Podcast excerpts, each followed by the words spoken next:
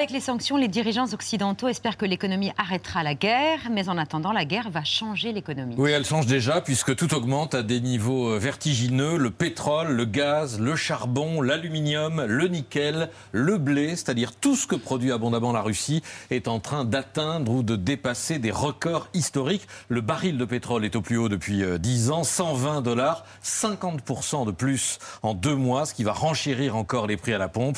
La barre des 2 euros le litre est maintenant en vue à la pompe en France. Il n'y a pas moyen d'augmenter l'offre de pétrole pour faire baisser les cours? Si, si, les pays producteurs ont de la marge, mais hier, lors d'une réunion de l'OPEP, l'Arabie saoudite s'est rangée du côté de la Russie pour refuser d'ouvrir davantage des vannes. Les Russes ont intérêt à vendre du pétrole cher alors que leur monnaie s'effondre. Les Saoudiens, pourtant alliés des Américains, ne veulent pas se fâcher avec les Russes. Pendant la guerre, les affaires continuent. Voilà, ce qui limite les sanctions décidées contre Moscou.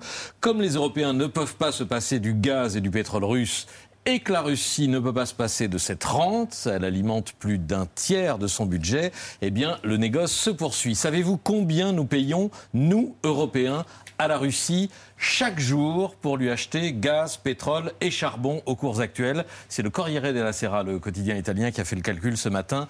800 millions d'euros par jour, argent sonnant et trébuchant, qui finance l'effort de guerre, et on pourrait dire les crimes de guerre de Poutine, au moment où l'Europe cherche à l'étrangler financièrement. Mais les banques russes devaient être exclues du, réseau bancaire euh, interbancaire SWIFT. Oui, mais pas toutes. L'Europe n'a pas voulu débrancher deux grandes banques qui opèrent dans les hydrocarbures, Sperbank et Gazprom Bank, filiale du géant pétrolier mm. Gazprom, comme son nom l'indique, justement parce que plusieurs pays, dont l'Allemagne, craignaient de se voir couper le gaz. Comment sortir de ces contradictions? Eh ben, En accélérant la transition énergétique, en nous désintoxiquant de ces énergies fossiles dont Vladimir Poutine a fait un instrument de puissance, mais à court terme, les révisions les plus compliquées et les plus déchirantes se jouent en Allemagne, pays qui importe de Russie 60% de son gaz, 35% de son pétrole et la moitié de son charbon, et qui avait fait du gaz, on se souvient de ces débats, on en a parlé ici, une énergie de transition euh, avant d'arriver au 100%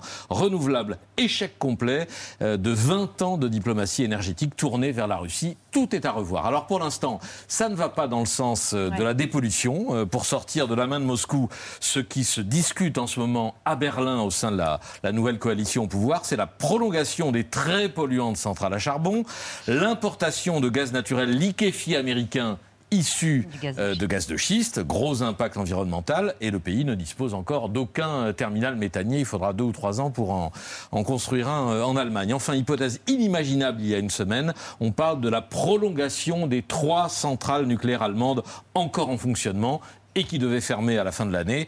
Il n'y a aucun tabou pour se libérer du gaz russe, vient de répéter euh, lors d'une conférence de presse cet après-midi le nouveau ministre de l'économie et du climat, le vert Robert Abeck. En attendant cette révolution, le choc économique mondial pourrait être aussi violent que celui de 73, le premier choc pétrolier. Les prix vont encore monter en Allemagne, en France et ailleurs. Le monde sera plus cher.